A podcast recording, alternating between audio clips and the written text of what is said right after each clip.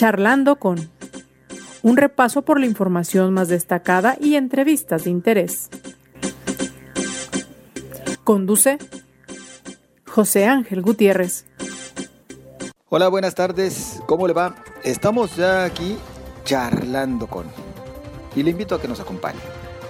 ¿Es usted un profesionista? ¿Es abogado, ingeniero, arquitecto, médico, contador público? Sabe que próximamente, pero ya muy próximamente, tendrá que contar con un certificado especial, una certificación especial para avalar que es competente profesionalmente hablando. Esta certificación que llegará a Jalisco vale la pena conocerla. Y aunque será nacional, pero Jalisco pretende ser eh, punta de lanza en esta materia. Yo le invito a que nos acompañe. Hoy vamos a platicar acerca de ello. Insisto, no es un tema menor. ¿Cuántas veces no le ha tocado encontrarse con algún profesional en materia de la salud? Por ejemplo, un cirujano plástico, supuesto cirujano plástico, o alguna clínica que ofrece servicios de esta naturaleza y que no sabe si le está exponiendo su vida. Yo le mencionaría a usted, por ejemplo, hay casos documentados de sitios que ni siquiera saben colocar la cantidad exacta de Botox y ponen en riesgo no solamente la salud, sino la vida de la persona. Y así podemos irnos a cualquier otro ámbito. Un profesional de la construcción, un arquitecto, un ingeniero que no sepa llevar a cabo adecuadamente su trabajo, un ingeniero con malos cálculos, pues simplemente puede provocar que su vivienda se venga abajo y exponga así también la vida y la integridad de sus seres queridos y podemos irnos a cualquiera de los ámbitos profesionales. Por eso la importancia de la certificación.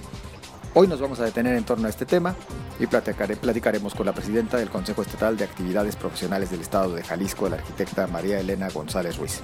Le invito a que nos acompañe, pero también le invito a que hagamos un recorrido por parte, tan solo parte de la información más destacada, principalmente en el Estado de Jalisco. Como exitoso, cataloga el gobierno de Jalisco el retorno a las aulas, esto tras el primer balance. Además se informó que se presentaron a clases 84% de los alumnos en educación básica. Las autoridades entrantes de Guadalajara no estaban notificadas de los pormenores del nuevo convenio contractual que el Cabildo aprobó con la empresa Capsa Eagle para ampliar 15 años la concesión del servicio de recolección, traslado y reciclaje de basura del municipio, dijo el presidente municipal electo Pablo Lemus. Los cruceros que cada martes arribarán a Puerto Vallarta lo estarán haciendo bajo estrictos protocolos, entre los que destaca un aforo máximo de 70%, informó el secretario de Turismo en Jalisco, Germán Ralis Cumplido. El presidente Andrés Manuel López Obrador aseguró que se atenderá el problema de Iconia, así como el de otras construcciones, esto tanto en Guadalajara como en Puerto Vallarta. Refirió que, desde lo que está en manos de la federación, se tratará de frenar este tipo de proyectos. Reporta la Secretaría de Transporte una disminución importante en el número de accidentes en los que están involucradas unidades del transporte público. La dependencia informó que de enero a julio de este año en la zona metropolitana de Guadalajara se han registrado 79 percances en los que participan unidades del transporte público.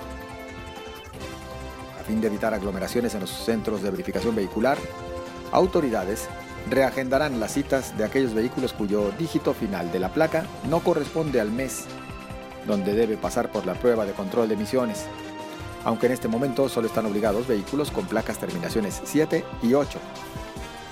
El gobierno de Jalisco abrió hoy el registro para participar en la convocatoria del programa Reactiva Emergencia, en la modalidad de apoyo a antros, bares y giros afines, y el cual cuenta con una bolsa total de 5 millones de pesos. A través de este programa se busca apoyar al pago de nóminas de cantineros, meseros, garroteros, personal de limpieza, entre otros trabajadores que laboren en bares, antros, discotecas, centros nocturnos, cantinas, centros botaneros, cervecerías, cabarets, pulquerías, tepacherías y videobares. En la información nacional, el Pleno de la Suprema Corte de Justicia de la Nación se perfila a declarar inconstitucional la prohibición absoluta del aborto. El Estado no debe criminalizar a las mujeres por esta causa, asegura el ministro presidente Arturo Saldívar. Tan solo parte de la información más destacada. ¿Qué le parece a usted? Espero sus comentarios. Mire, ya que estamos en este, entre otros temas de los que tocamos ya en este arranque de la información, bueno, según las autoridades, según las autoridades estatales, pues este regreso a clases no ha sido una situación muy delicada en lo que refiere a contagios de COVID-19. Sinceramente, a una semana y esto lo comentaba un servidor justo en el programa de El Timbre, que también puede usted ver y escuchar a través de las redes sociales de Cabecera MX. Bueno, a una semana no podíamos esperar una contagiadera exagerada. Pero ojo, mucha atención. Recordemos que los contagios de COVID-19 desde el arranque pues se han venido multiplicando. Ni siquiera duplicando. Se multiplica y en este momento hasta por 7 u 8. Así que si no se tiene control, si no se tiene las adecuadas medidas de prevención, pues Dios nos haga recompensados. Al momento y de acuerdo con información que dio a conocer el propio gobernador Enrique Alfaro, la cifra de menores de edad que tienen COVID-19 pasó de 327 a 341 en los primeros días de clases, lo cual representa apenas el 0.9% de aumento. Y luego aseguraba que no necesariamente se contagiaron en la escuela. Ah, no, pues sí, existen muchas variantes, como bien lo dice el gobernador. Yo insisto, el tema no es regresemos todos al encierro. El tema ni siquiera es prohíban el que haya clases, sino que realmente se vigile que se esté cumpliendo con los protocolos, que en realidad exista una debida distancia y también una buena educación a distancia para aquellos pequeños cuyos padres deciden no llevarlos, o bien para ir alternando, porque tiene que ser un sistema híbrido, como lo han dicho las autoridades, una semana unos, otra semana otros dentro del grupo, y por lo tanto, mínimo, tendría que haber estas garantías. No se trata de cerrarlo todo, pero sí de hacer las cosas de manera consciente para que nadie salga perjudicado, y en este caso, nuestros pequeños. ¿O usted qué opina? Espero sus comentarios, ya lo sabe, puede hacerlos llegar y con gusto los recibimos a través de las redes sociales, en Twitter, arroba José Ángel GTZ, en Facebook, José Ángel Gutiérrez, la fanpage. Hoy también el gobernador habló del por qué la negativa de recursos a la Universidad de Guadalajara o por qué no le estarán asignando para el Museo de Ciencias Ambientales, por lo menos en este año. Bueno, queda claro que el gobernador ya tiene su postura muy clara, muy marcada. Lo que tampoco se vale, opinión personal, es que trate de decir es que ya este es un caso cerrado y si la UDG insiste o cualquiera que insista pues está mal. No, señor gobernador, el diálogo no es así. Así como usted padece diferentes circunstancias hablando a nivel de gobierno, no usted, sino el gobierno de Jalisco frente a la federación, y aún así trata de volver a tocar la puerta una y otra vez, yo sí creo que se vale que también otras instituciones lo hagan por parejo con el gobierno jalisciense. Así que no se trata nada más de tratar de dar manotazo o carpetazo a los temas, sino pues buscar alternativas de solución, que para eso están en esos niveles de autoridad. Insisto, en este parangón, tanto la federación como el Estado. ¿Usted qué opina? Participe y acompáñenos. Nos encontramos con la arquitecta María Elena González Ruiz, presidenta del Consejo Estatal de Actividades Profesionales del Estado de Jalisco.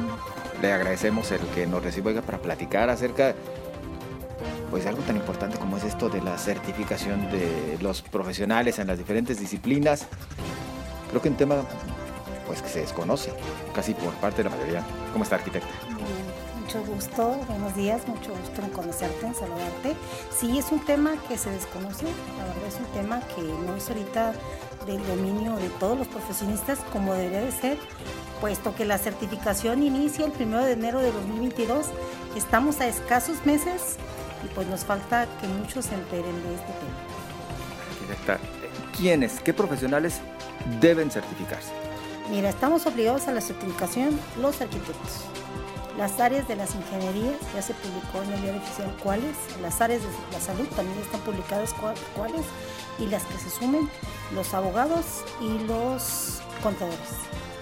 ¿Quién me faltó? los odontólogos. Bueno, están dentro del área de la salud. Pero en sí son cinco disciplinas, los contadores, los abogados, las ingenierías, las de salud y los arquitectos. Son mayoritarias. Y que seguramente tendrían que irse sumando cada vez más disciplinas. Sí, se supone que cualquiera se puede ir sumando a, las, a la certificación, pero tendría que hacerlo con las mismas características que lo hacemos los demás. Tendríamos que seguir los mismos procedimientos y pues lo ideal es que fueran todas, que fuera una garantía de calidad.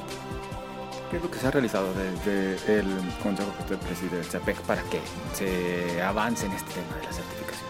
Mira, nosotros, el CIAPEC, se forma por todos los presidentes de colegios que están actualizados debidamente ante la Dirección de Profesiones. En este año fuimos 67 colegios de todas las áreas, desde ingenierías, contadores, abogados, todas, todas, todas las áreas. La función del consejo es proponer. Nosotros proponemos, proponemos cuántas horas, proponemos qué temas, proponemos el conocimiento mínimo que tiene que tener un profesionista y proponemos.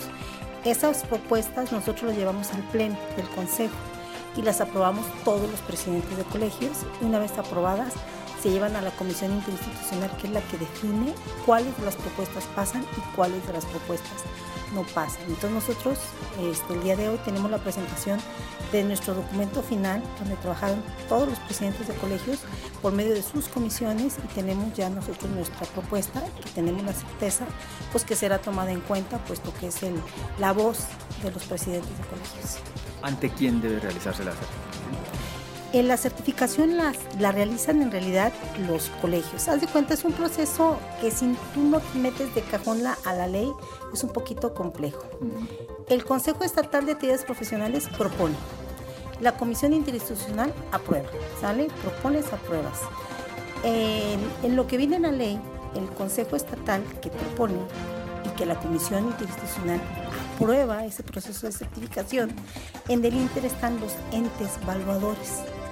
Dice que tú vas a un colegio de profesionistas, tomas tus cursos que sean puntuales para la certificación, armas tu expediente y vas a un ente evaluador que te da un certificado donde dice que tú eres apto para la certificación y entonces tu colegio te entrega tu certificado de competencias que eres que ya está certificado. Entonces, ahorita el Ultra Plus de los colegios a lo que pueden llegar es a, a dar esos cursos puntuales para la certificación y darte tu certificado, pero un externo o, un, otro que vamos a, diseñar y que también ya lo propusimos es el que hace esta evaluación para que los colegios no sean juez y parte.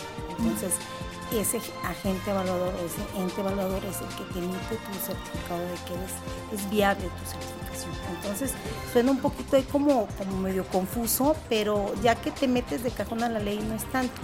Los presidentes de colegios también ya propusimos este, cómo queremos que sea ese ente evaluador. Nosotros ya propusimos cuántas horas queremos, ya propusimos los temas, ya propusimos cómo compruebas tú esa, esa capacitación. Y la certificación es tu experiencia profesional y tus cursos de actualización. Es lo único que requieres. Ustedes avanzan desde el consejo y en coordinación con todos los presidentes de los colegios en, bueno, en el planteamiento de toda la estructura, incluyendo al ente evaluador ¿quién debe determinar por decidir cómo se va a realizar o, bueno, darle ya forma a todo? La comisión interinstitucional. O sea, nosotros tenemos toda la propuesta. La comisión interinstitucional es la que define qué de lo que nosotros proponemos sí pasa y qué no pasa y las razones por las cuales no pasa.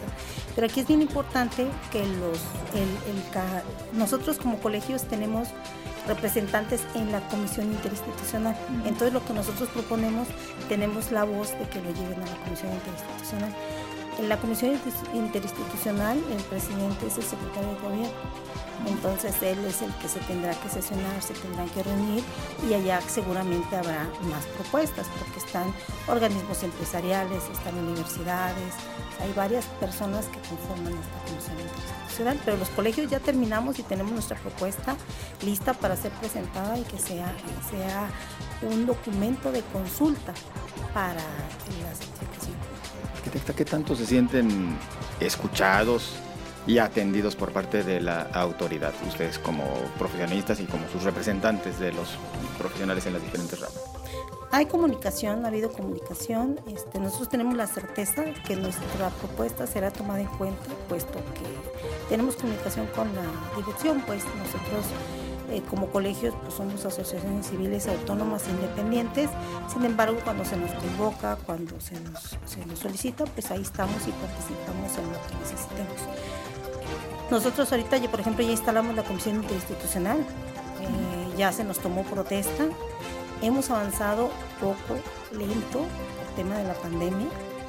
Todo lo que hemos nosotros trabajado ha sido en línea, no nos hemos reunido nos vamos a venir hoy y solo pocos colegios, solo pocos presidentes por cuestión de, salud. Mucha gente tiene miedo a, las reuniones, entonces vamos a hacerlo esto porque el día de hoy entregamos un, galardón a todos los que participaron y porque termina mi gestión. Mi gestión termina el 17 de septiembre. Entonces va a ser como una especie de premio al trabajo, al esfuerzo que todos han realizado, porque es bien importante, es un esfuerzo que es gratis, a nadie le pagan, y tuvimos más de 30 reuniones de trabajo, más las que se hicieron para realizar el documento. Entonces hemos trabajado de una manera demasiado trabajo. Este ha sido mucho trabajo lo que se ha realizado, entonces es una especie de, de, compensación. Entonces tenemos la certeza que va a ser escuchado nuestro documento por parte del gobierno, puesto que nosotros somos los que ejercemos la profesión, sabemos qué necesitamos y sabemos en qué sentido nos tenemos que actualizar y sabemos, como hacemos el ejercicio profesional, la necesidad que tiene la ciudadanía. ¿no? Concluye su gestión, pero con opción para eh, ser ratificada. Eh, sí, concluye mi, gestión, es un año y da la opción a volverse a hacer electo, es por voto secreto de todos los presidentes de colegios, entonces tendría que convocar al pleno del consejo y tendríamos que hacer una nueva elección, podría ser yo o podría ser cualquier otro. Arquitecta, eh, perdón que, reitere, ¿cuál será la diferencia entre estar o no certificado? ¿Qué garantías ofrecerá por una parte al profesional y por la otra, bueno, a aquellos a quienes ofrezca el servicio? Nos dice usted, profesionistas, pues en áreas eh, clave de nuestra vida cotidiana, desde el médico, el abogado, el contador, el arquitecto, el ingeniero. Eh, ¿Qué marca esa diferencia entre estar o no certificado? Mira, nosotros tenemos muchos años trabajando en esto, muchos años. Para los profesionistas lo vemos como una oportunidad de que se nos reconozca nuestro trabajo, que se nos, se nos reconozca nuestro desempeño. Así lo vemos nosotros. ¿Cuál es la garantía? Mira, a final de cuentas es un servicio para la sociedad y todos somos sociedad. Yo a lo mejor voy a necesitar de un médico, voy a necesitar de un abogado. Entonces, pues qué padre sería de ir con este médico, este abogado, y que tú veas ahí que está certificado, ¿no? Si está certificado va a ser garantía. Una, se actualiza, porque tiene que tener su actualización continua. Es continua, cada año, cada año. Eso es garantía. Para estar certificado necesitas eso. Dos, que ejerce, porque para certificarte tienes que tener experiencia profesional. Entonces, si tú ves un profesionista certificado, vas a tener la garantía que ejerce y que se actualiza año con año, que tiene su actualización continua. Y a final de cuentas es un beneficio para todos para todos porque todos acabamos siendo sociedad y todos vamos a requerir de un servicio de un profesionista. Decir, no nos estarán dando gato por liebre. Sí, bueno, los, los presidentes, los que estamos en esto somos muy respetuosos y creemos que es una oportunidad de destacar al profesionista que se actualiza, que se capacita, que se mantiene en día. Porque hay N número de profesionistas que salen de la carrera y ya no hacen absolutamente nada. O tristemente hay universidades que te sacan profesionistas en dos años. Que no, en dos años, ¿qué aprendes? ¿no? En dos años la verdad es que sí hay mucha escasez de conocimiento, que con esta certificación es como un intento de regular los conocimientos mínimos para que un profesionista ejerza en el Estado. Esto tendría también que invitarnos, eh, arquitecta, a que replanteáramos aquello de la necesidad de sí estar colegiado de manera obligada, que de hecho se contempla en la ley, pero pues no sé si usted tenga algún dato estadístico de cuántos en realidad eh, de los profesionales en diferentes ámbitos se encuentran colegiados para estar de manera permanente en procesos de actualización de, su profesión. Fíjate que afortunadamente para los profesionistas la colegiación no es obligatoria. No hay obligatoriedad de estar colegiados, no. No eres libre de asociarte o no. Pues ahí sí tendría que serlo, ¿no? El, el, colegio es el que ahorita, los colegios, los presidentes de colegios y los colegios somos los que estamos ahorita a la vanguardia, estamos los que estamos enterados en el tema.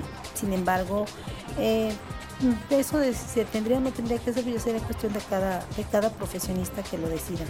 Pero sí es una garantía que el colegio te brinda esas herramientas para que tú te desenvuelvas mejor en tu actividad profesional porque los que estamos al frente pues de las instituciones somos gente que ejercemos. Los cursos que aquí damos, por ejemplo, es enfocados a tus carencias de conocimiento que tienes y que te demanda la sociedad que apliques, ¿no? Que necesites. Entonces, en base a eso es como se desarrollan las capacitaciones. En ese tenor, arquitecta, bueno, sabemos que este proceso hacia la certificación, Jalisco lleva delantera, Jalisco lleva mano. es. correcto, seríamos el primer estado que tiene sus profesionistas certificados y pues nosotros estamos con todos los presidentes de colegios de que el 1 de enero de 2022 tengamos el primer profesionista certificado en Jalisco que sea garantía de actualización, de conocimiento y de un estándar de calidad para los jaliscienses. Pesa todo contra reloj. Sí, tenemos el tiempo encima, estamos contra reloj, aparte que el reglamento marca que tienen que publicarse dos meses antes de que inicie la certificación, dónde, cuándo, con qué, con quién, cuáles serían los parámetros para que tú te certifiques y que tengan que estar enterados todos los profesionistas. Entonces tenemos que dedicarle a que todo el mundo se entere, ¿no? todos los, profesionistas sepan que tienen que certificarse y qué necesitan para certificarse. ya tiene la tarea hecha, por CIAPEC ya tiene la tarea hecha, hemos trabajado como locos, literal como locos, este, en una propuesta muy pensada, muy consciente. Estamos nosotros en que la certificación sea un servicio, que no sea recaudatorio, que sea un servicio, que pagues con tu actualización, pagues con, con tus estudios, que aunque ya todos ya estudiamos muchísimos años, pero que te mantengas vigente, que pagues con todo lo que es tu currículo de evidencias. Nosotros estamos listos, estamos listos para, para hacer frente a este nuevo requisito estamos en pro de la certificación, que sea regulada, que sea un servicio y que no sea de ninguna manera recaudatoria. ¿Qué recomienda por lo pronto a aquellos profesionistas que no estaban enterados o que no están todavía muy inmersos en este tema de la necesidad de una certificación? ¿A dónde acercarse? ¿Con quién contactar? ¿Qué pueden hacer? Yo creo que aquí hay dos opciones donde se pueden enterar. Una es la Dirección de Profesiones, que está igual empapada que nosotros de este tema, está igual de interesado en que esto se dé y la otra sería con cualquier presidente de sus áreas, o sea, cualquier colegio que se acerquen con su presidente, se acerquen y, se enteren.